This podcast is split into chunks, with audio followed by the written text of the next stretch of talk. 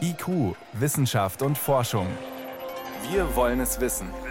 Ein Podcast von Bayern 2.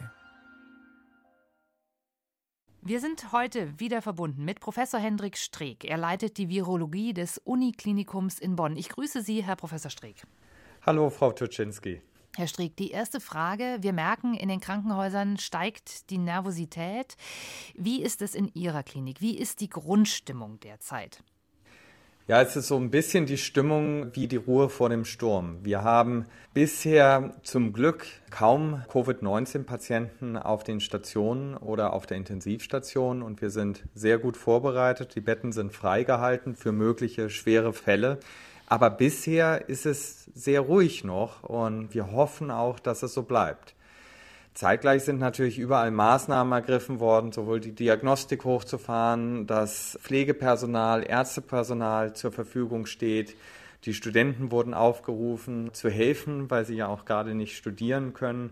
Und in vielen Bereichen wird gerade versucht, dass man bestmöglich gewappnet ist. Aber wie es dann am Ende kommt, das weiß man natürlich nicht.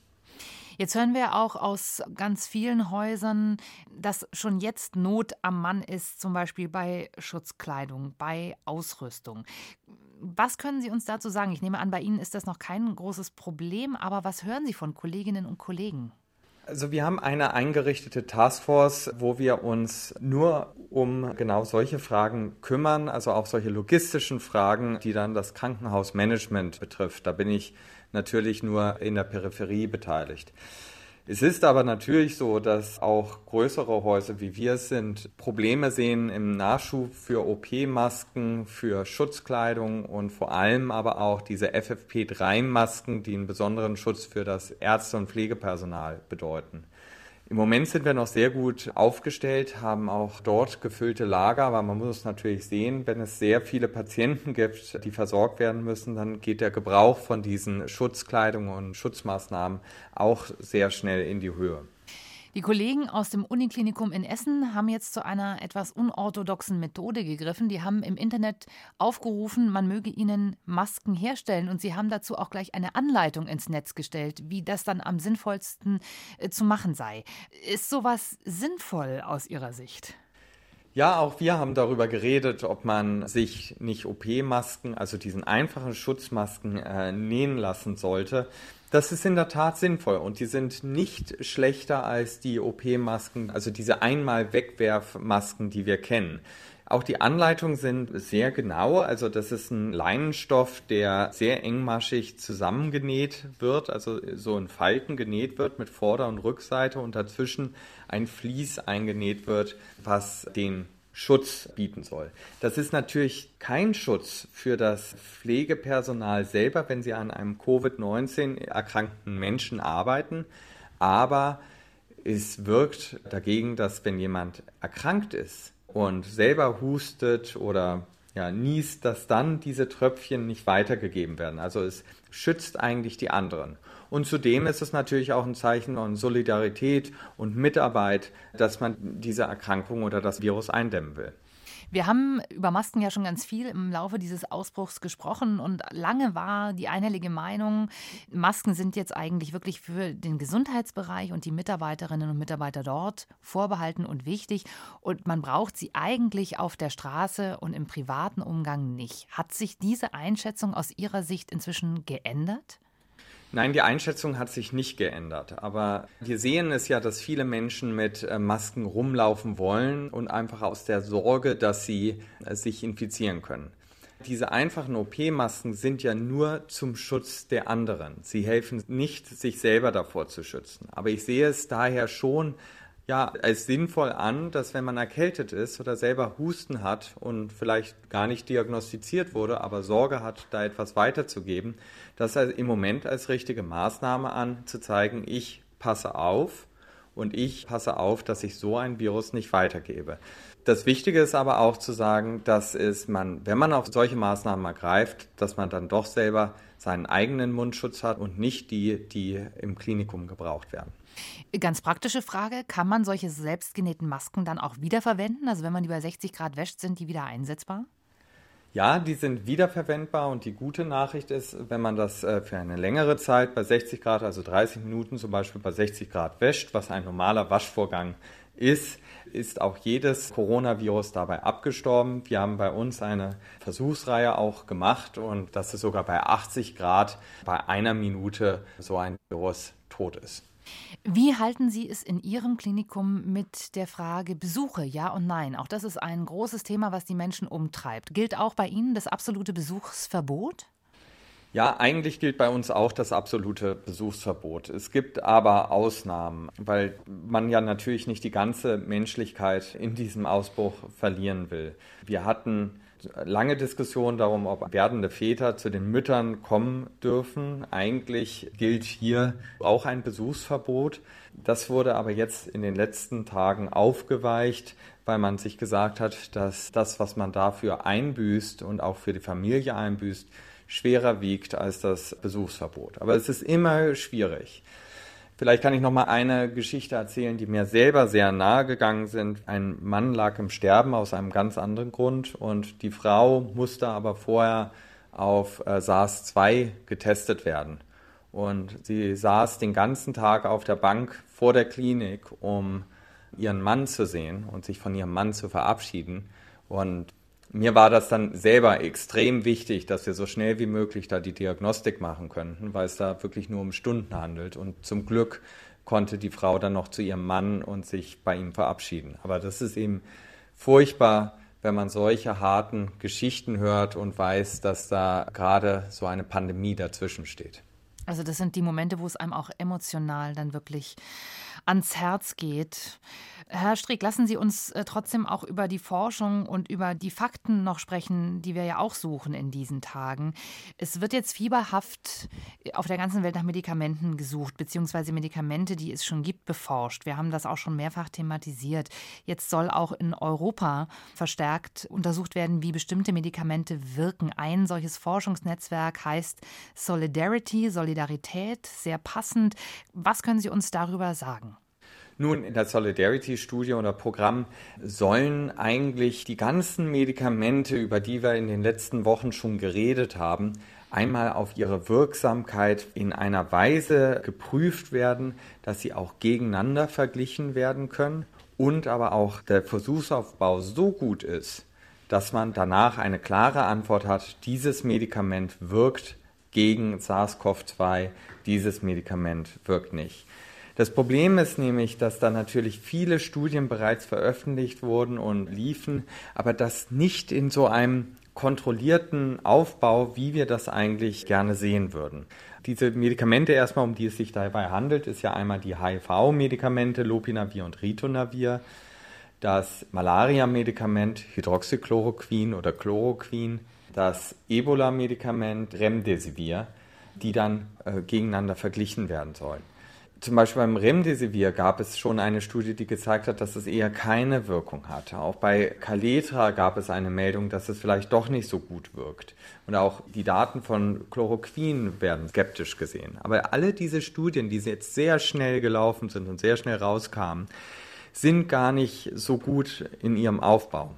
Und an allen kann man eben Kritik üben. Und wenn das einmal so systematisch wie in dieser Solidarity-Studie jetzt durchgeführt wird, ist das wirklich extrem wichtig, damit man auch langfristig sieht, welche Wege die richtigen in der Arzneimittelforschung sind wir können ja vermutlich auch Dinge lernen daraus, was in anderen Ländern passiert ist und vielleicht auch dort funktioniert oder auch nicht funktioniert hat. Italienische Ärzte aus der Lombardei haben dieser Tag einen Artikel veröffentlicht, auch in einem Fachmagazin, wo sie äh, darauf hinwiesen, dass die ganze Struktur, nämlich dieses Ausgerichtetsein auf Krankenhäuser, Versorgung von Patienten in Krankenhäusern, vielleicht der völlig falsche Ansatz ist für eine solche Pandemie, weil Krankenhäuser eben ein Ort sind, wo sich Erreger auch zentral verbreiten können. Wie schätzen Sie ein, was die italienischen Ärzte dort an Erfahrungen teilen? Diesen Hinweis der Ärzte in der Lombardei finde ich wirklich sehr wichtig und sollten wir auch uns zu Herzen nehmen, wenn wir eine schwerere Pandemie in Deutschland oder Epidemie in Deutschland haben sollten. Das Problem sieht man, dass das wirklich auch zu einem größeren Problem werden kann, sieht man in meinen Augen im Altenheim in Würzburg. Da ist es so gewesen, dass das Virus direkt von Anfang an in dieses Altenheim reingekommen ist und mit einem Schlag, also innerhalb von Stunden, neun Menschen dort am Virus verstorben sind. Und natürlich liegen im Krankenhaus und auf den Stationen sehr viele Menschen, die unheimlich anfällig sind für SARS-CoV-2 und man versuchen sollte, gerade von diesen Stationen und aus den Krankenhäusern natürlich das Virus rauszuhalten. Das kann nicht immer gelingen, aber der Hinweis der Ärzte in Lombardei und vielleicht auch die Fehler, auf die sie aufmerksam machen, halte ich für enorm wichtig. Hieße das, dass das auch noch etwas ist, wo unser Gesundheitssystem, also auch der öffentliche Gesundheitsdienst, Lehren draus ziehen muss, dass wir das in Zukunft tatsächlich wieder aufstocken und eher nicht abbauen?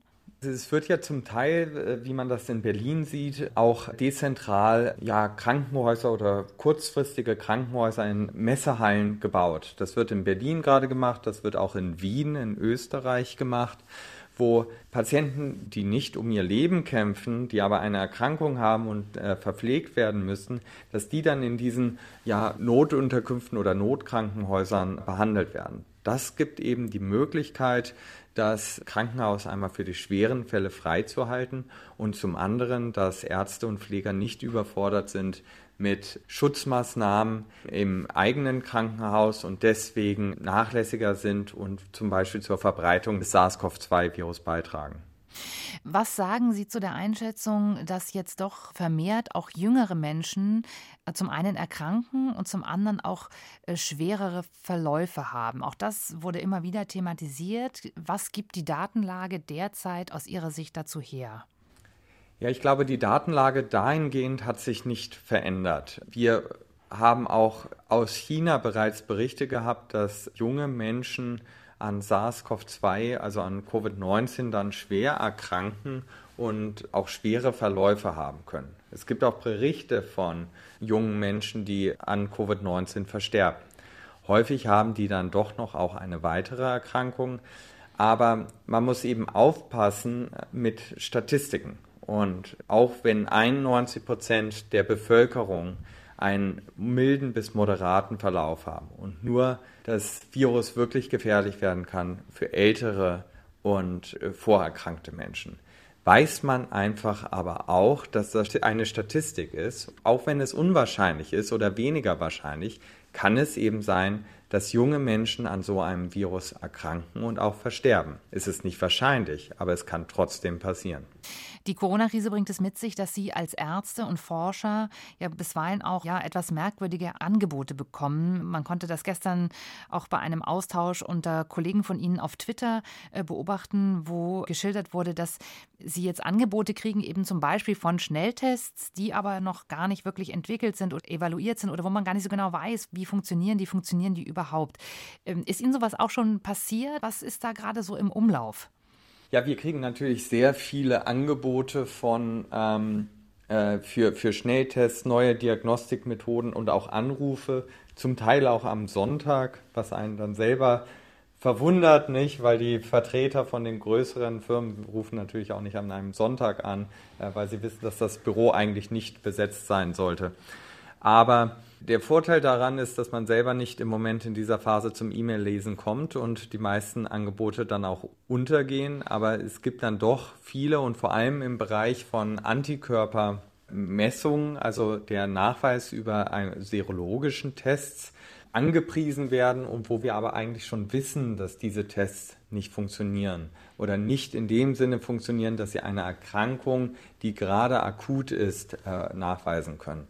Daher ist dann natürlich das Problem, dass wir Forscher uns da natürlich sehr viel mit beschäftigt haben und das sehr gut auch darüber informiert sind und verstehen und dann auch einordnen können. Ärzte bisher natürlich nicht die Erfahrung gemacht haben in, mit dem Virus, dass sie genau sagen können, wann es serologische, also Antikörpertests positiv sein könnten oder nicht. Und daher muss man eben aufpassen, dass man da klar kommuniziert, welche Tests eigentlich bisher eingesetzt würden und als gut befunden werden und welche eigentlich keine Zukunft haben für die Diagnostik von SARS-CoV-2-Infektionen. Nur zur Klarstellung, weil Sie auch gerade den Antikörpertest erwähnt haben, das sind die Tests, mit denen man im Nachhinein, also nach der Infektion, nachweisen kann, war man krank tatsächlich oder infiziert oder eben nicht. Genau so ist es. Wir wissen, dass von der Infektion es in der akuten Phase eine große, starke, hohe Viruslast im Rachen gibt, aber da noch keine Antikörper im Blut zu finden sind. Sobald eigentlich die Antikörper im Blut auftauchen, sieht man, dass die Viruslast auch wieder runtergeht. Was bedeutet, dass da dann das Immunsystem greift und äh, eine Kontrolle über das Virus erlangt.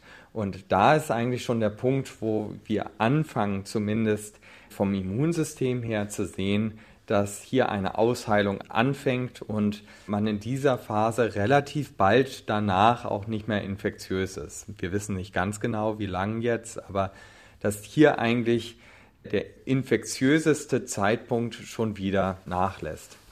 Sie selbst haben in Heinsberg einen SARS-CoV-2-Schnelltest evaluiert, mit dem Sie nicht sehr zufrieden waren, haben Sie uns bereits erzählt.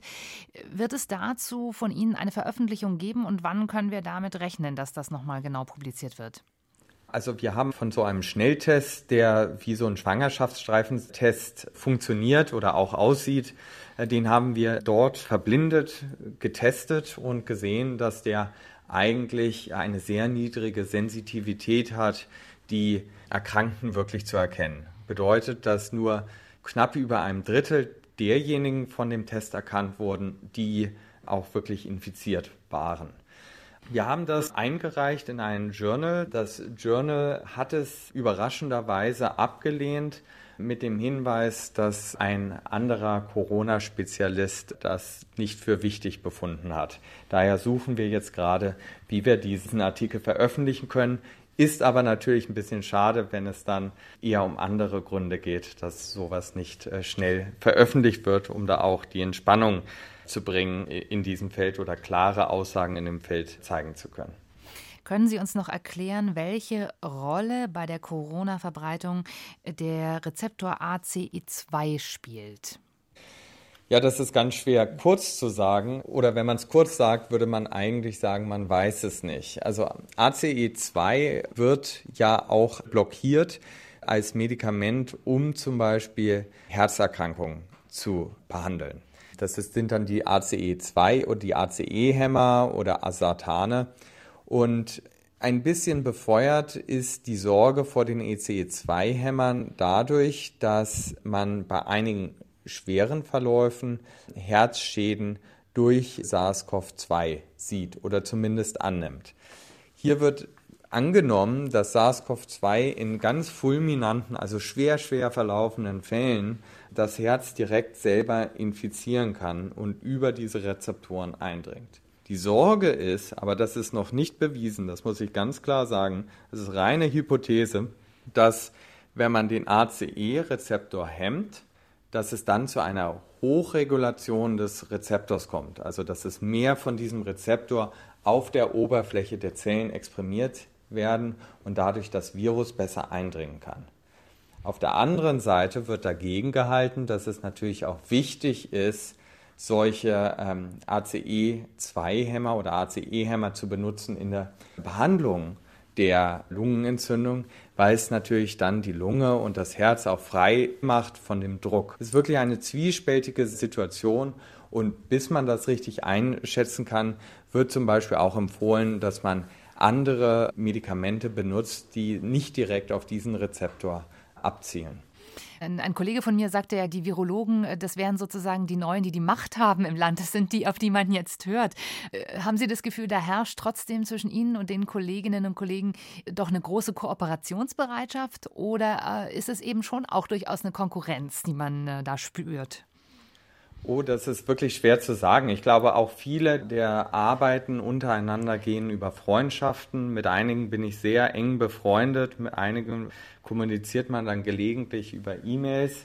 Ich glaube, es ist schon so, dass da generell die Bereitschaft ist, eng zusammenzuarbeiten, aber in dieser Situation ist natürlich schwierig ist, auch die Zeit zu finden, zusammenzukommen. Man würde sich wünschen, dass es da vielleicht eine Plattform geben würde, dass man sich besser austauscht, dass man sich auch in der Öffentlichkeitsarbeit oder in öffentlichen Statements besser austauscht, dass man sich nicht ja dann über Zeitungen plötzlich kritisiert. Da ist ja keinem geholfen mit. Aber ich glaube, da fehlen einfach im Moment den meisten die Zeit, sich da auch in Ruhe mal, ja, das sind ja dann gleich einige Stunden äh, hinzusetzen, um dann auch die Forschungsergebnisse zu teilen.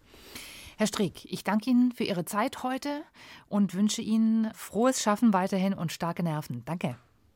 Vielen Dank.